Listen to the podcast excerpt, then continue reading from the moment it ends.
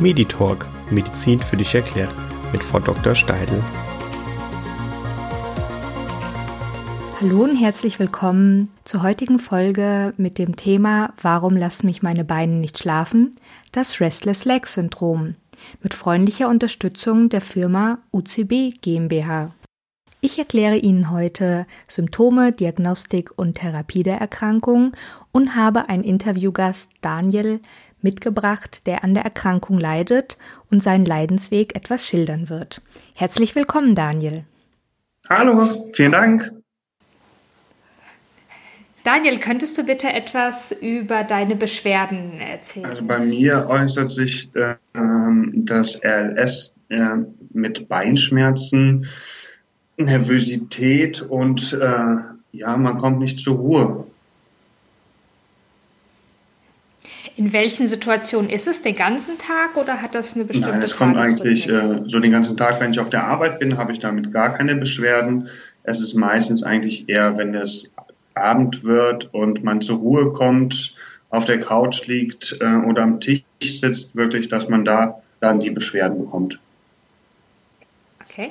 Wie lange hast du die Beschwerden schon? Ach, das ist schon eine ganze Ewigkeit, lebe ich damit schon. Das ist bestimmt schon seit knapp 15 Jahren. Mhm. Und wie alt bist du gerade? Ich bin mittlerweile 33. Ähm, seit wann ich von dieser Krankheit weiß, ist aber fünf Jahre circa. Mhm. Und ähm, als es anfing, hat dich das im Leben, im Alltag irgendwie eingeschränkt? Es hat mich in dem Sinne beeinträchtigt, dass ich nicht schlafen konnte. Sprich, man hatte keine Erholung. Äh, während des Schlafs oder bis man einschläft. Dadurch äh, hat der äh, Prozess äh, wesentlich länger gedauert.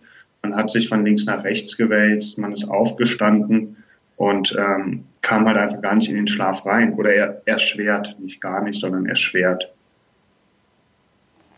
Mhm. Ähm, was hat deine ähm, Freundin Meine Freundin, die hat, glaube ich, genauso wie ich damit gelitten, weil wenn ich äh, nicht schlafen konnte, habe ich dann immer den Drang gespürt, meine Beine zu bewegen, weil Bewegung tut äh, irgendwie gut. Ähm, und dadurch hat aber immer das ganze Bett gewackelt. Und äh, ja, dadurch konnte sie auch nicht schlafen und damit habe ich sie zur Weißglut getrieben. Aber ja, ihr seid noch in einem Schlafzimmer. Es ist dann wirklich manchmal so, wenn es ganz schlimm ist, ähm, dass ich äh, auf die Couch wandere, muss ich ehrlich gestehen. Äh, ich habe aber mittlerweile auch herausgefunden, dass Alkohol das Ganze verschlimmert. Und ähm, ich glaube, bei mir speziell sogar Rotwein äh, ist schlimmer als Weißwein. Ich weiß nicht, ob das äh, Auswirkungen darauf hat. Das ist jetzt so persönlich, was ich bei mir gemerkt habe, ähm, sollte man auch eher darauf verzichten. Jetzt hast du gesagt, du warst so vor etwa fünf Jahren bei uns in der Praxis. Da wurde dann die Diagnose gestellt. Ähm, was hat sich Komplett alles. Also ich habe dafür Medikamente bekommen und ähm, durch die erste Einnahme habe ich direkt äh, eine erhebliche Besserung verspürt.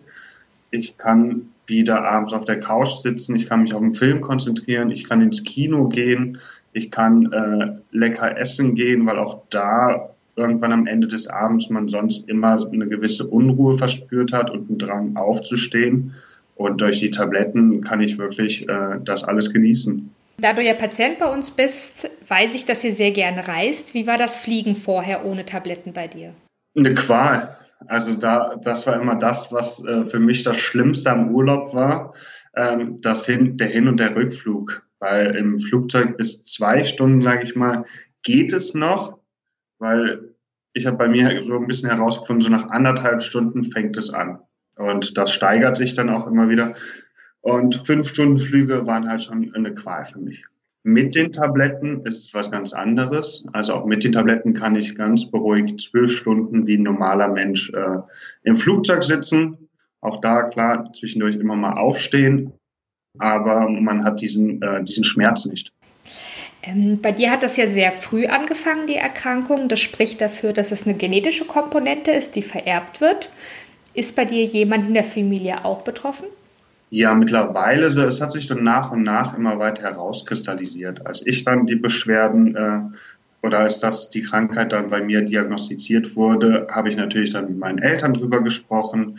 Und ja, so ein paar, vor ein paar Monaten kam dann mein Vater auch an oder eher meine Mutter und sprach dann über meinen Vater, dass er auch so unruhig ist, nachts schlecht einschlafen kann, auch vom Fernseher äh, nicht mehr so ruhig ist, sondern äh, eher so aufgeregt, aufgeweckt und den Drang verspürt, sich irgendwie bewegen zu müssen. Und äh, nach Rücksprache mit Ihnen habe ich ihm dann auch mal zum Testen äh, eine Tablette gegeben. Und auch da ähm, wurde mir dann berichtet, dass es wesentlich besser dadurch ist. Also auch ihm konnte geholfen werden. Richtig, ganz genau. Genau. Ähm, Gab es irgendwelche Nebenwirkungen durch die Medikamente oder irgendwas, was Patienten befürchten oder irgendwie Ängste ausgeräumt werden können dadurch? Nein, überhaupt gar nicht. Also es hilft wirklich, ähm, abends einzuschlafen, eher, dass man entspannen kann. Aber von Nebenwirkungen habe ich persönlich nichts gemerkt. Sehr gut. Okay. Würden Sie gern ähm, den Patienten oder die es noch nicht wissen, dass sie Patienten sind, irgendwas auf den Weg mitgeben? Was ich nur sagen kann, ist, äh, man, es dauert lange, bis man sich da äh, oder bis man sich eingesteht, dass man da irgendwie was hat. Aber wenn äh, man solche Beschwerden längerfristig hat über, oder über einen längeren Zeitraum, sollte man immer einen Facharzt aufsuchen und äh, das einfach mal besprechen. Klingt eigentlich ganz einfach. Richtig, man muss es nur genau. machen. Okay, dann danke ich Ihnen nochmal für die Fallschilderung und wünsche Ihnen alles Gute und bis zum nächsten Mal in der Praxis.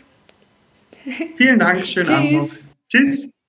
Daniel hat soeben im Interview sehr gut darstellen können, wie einschränkend das Leben mit Restless Legs ist. Unter anderem ist es auch für viele Patienten ein sehr langer Weg, um die Diagnose dieser komischen Beschwerden überhaupt auf den Grund zu gehen und ein Arzt auf die Diagnose kommt. Für Neurologen ist diese Krankheit nicht selten und gut bekannt. In anderen Fachgebieten der Medizin kennen das nur wenige Kollegen. Ich erzähle euch jetzt noch ein bisschen über die weiteren Symptome und andere wissenswerte Sachen über das Restless Leg Syndrom. Wie erkennt ihr jetzt, dass ihr ein Restless Leg Syndrom habt? Viele Patienten beschreiben es als Ameisenlaufen, Kribbeln oder Ziehen, Stechen, Jucken und Brennen, sogar Schmerzen, Beinschmerzen und Beinkrämpfe, die in der Nacht auftreten, werden beschrieben. Im ärztlichen Bereich gelten diese ganzen Empfindungsstörungen als Dys- oder Parästhesien der Beine. Aber das Restless Legs kann sich auch an den Händen äußern, wobei das deutlich seltener ist. Die Beschwerden treten aber nicht den ganzen Tag über auf, sondern bevorzugt abends und nachts sowie in Ruhephasen. Also wenn man sich aufs Sofa gemütlich hinsetzt und Fernseh gucken will, lässt es einfach keine Ruhe und man versucht die Beine ständig zu bewegen. Eine Besserung kann durch Bewegung, durch Kälte oder Massage hervorgerufen werden, aber das hält nur leider kurz, sodass der Nachtschlaf deutlich eingeschränkt ist. Aufgrund der schlechten Nächte sind dann auch die schlechten Tage die Folge. Viele Patienten erzählen, dass sie einfach nicht mehr so leistungsfähig sind wie früher, weil sie sich die Nacht um die Ohren schlagen und durchs Haus wandern. Wenn man das natürlich eine ganze Weile schon gemacht hat, kann man sich vorstellen, wie müde man dann irgendwann wird und einige neigen dann auch dazu, Depressionen zu entwickeln, weil sie einfach nicht mehr zur Ruhe finden. Andere quälende Situationen im Alltag sind wie bei Daniel diese Flugreise oder auch Ausflüge mit dem Zug oder mit dem Auto als Beifahrer, ermöglichen keine Bewegung der Füße und somit zu wirklich quälenden Empfindungsstörungen. Theaterbesuche, Kino oder allein ein Restaurantbesuch kann für einige schon zum Albtraum werden. Viele Patienten suchen dann den Hausarzt als erste Anlaufstelle auf und klagen die Beschwerden. Vor allem werden dann gar nicht die Empfindungsstörungen der Beine beklagt, sondern vielmehr die Schlafstörung, so dass der Hausarzt auf die Idee kommt, Schlafmittel zu verschreiben, die natürlich nur wenig bringen und die Beine weiterhin unruhig. Woher kommt jetzt das Restless Leg Syndrom? So richtig konnte man diese Frage bisher nicht beantworten. Jedoch ist bekannt, dass eine genetische Komponente vorliegt. Besonders beim primären Restless Leg Syndrom ist eine genetische Komponente durchaus möglich, da viele Familienangehörige unter diesen Beschwerden leiden. So wie auch Daniel erzählt hat, ist es bei ihm der Vater, der erst nach ihm die Diagnose gestellt bekommen hat. Außerdem ist auch bekannt, dass es zu einer Störung des Dopamin- und Eisenstoffwechsels führt und das die Beschwerden auslöst.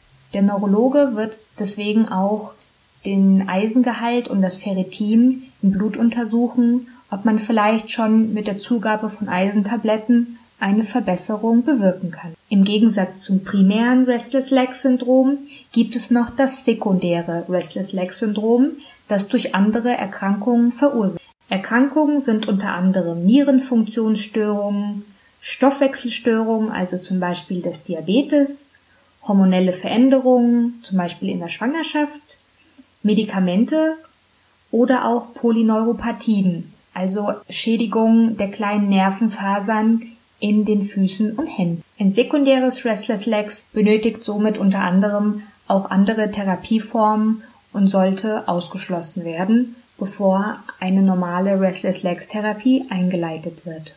Wenn Sie sich jetzt in diesen Beschwerden und Schilderungen selbst wiedererkannt haben, dann könnte wirklich ein Restless Leg Syndrom bei Ihnen vorliegen. Was ist jetzt zu tun? Am besten Sie holen sich einen Termin beim Neurologen, der der Fachmann für diese Erkrankung ist und weitere Diagnostik und Anamnese durchführt. In der Anamnese sind Schilderungen der Uhrzeit des Auftretens, die Art der Beschwerden und in welchen Situationen eine Linderung stattfindet, besonders wichtig für ihn. Auch ob andere Familienangehörige ähnliche Beschwerden haben, sind für den Neurologen sehr wichtig. Sind Sie jetzt auch noch eine Frau, ist die Wahrscheinlichkeit umso höher, dass Sie daran leiden. Denn doppelt so viele Frauen leiden an dem Restless Leg Syndrom wie Männer. Einen sicheren Test zum Nachweis eines ähm, Restless Leg Syndrom besteht nicht, aber eine medikamentöse Erprobung, die gibt es auf jeden Fall. Denn die Behandlung mit Dopamin als Tablette ist die erste Therapiewahl bei Restless Leg Syndrom. Des Weiteren nimmt der Neurologe bei Ihnen Blut ab, um andere Erkrankungen ausschließen zu können und zu differenzieren, ob es sich um ein primäres oder ein sekundäres Restless Leg Syndrom handelt, was durch andere Faktoren bedingt ist. Welche Therapiemöglichkeiten haben wir jetzt bei Restless Leg Syndrom? Wie Daniel auch erzählt hat, nimmt er das Levodopa, das ein Botenstoff im Gehirn ist und durch die Verfügungstellung des Dopamins durch die Tablette beruhigt sich die Beine und man kann die Nacht wieder normal schlafen. Dadurch ist es wieder möglich, Energie zu tanken und auch Aktivitäten, in denen man die Beine ruhig halten muss, wahrzunehmen. Andere Möglichkeiten sind das Pramipexol oder auch Schmerzmittel wie das Oxycodon. Des Weiteren sollte bei einem Eisenmangel auch Eisentabletten hinzugeführt werden, was die Beschwerden bereits lindern kann und bei leichten Formen auch kein Levodopa erforderlich sein könnte. Mit einer guten medikamentösen Einstellung kann man seinen Alltag ganz normal wieder wahrnehmen. Jedoch ist der regelmäßige Besuch bei Ihrem Neurologen sehr wichtig, denn bei Symptomveränderungen muss man die Tabletten immer wieder neu einstellen und ein bisschen mit den Dosierungen spielen. Das ist nicht sonderlich schlimm, denn die Krankheit verändert sich einfach im Verlauf und ist auch in stressigen Phasen ausgeprägter als vielleicht in ruhigen Phasen, wie bei Corona alle zu Hause sitzen und nichts tun. Mit fortschreitendem Lebensalter tritt die Erkrankung generell häufiger auf und nimmt an Intensität zu. Das wissen wir und stellen uns auch als Ärzte darauf ein. Vielen Dank für das Zuhören und das Interesse an dem Podcast.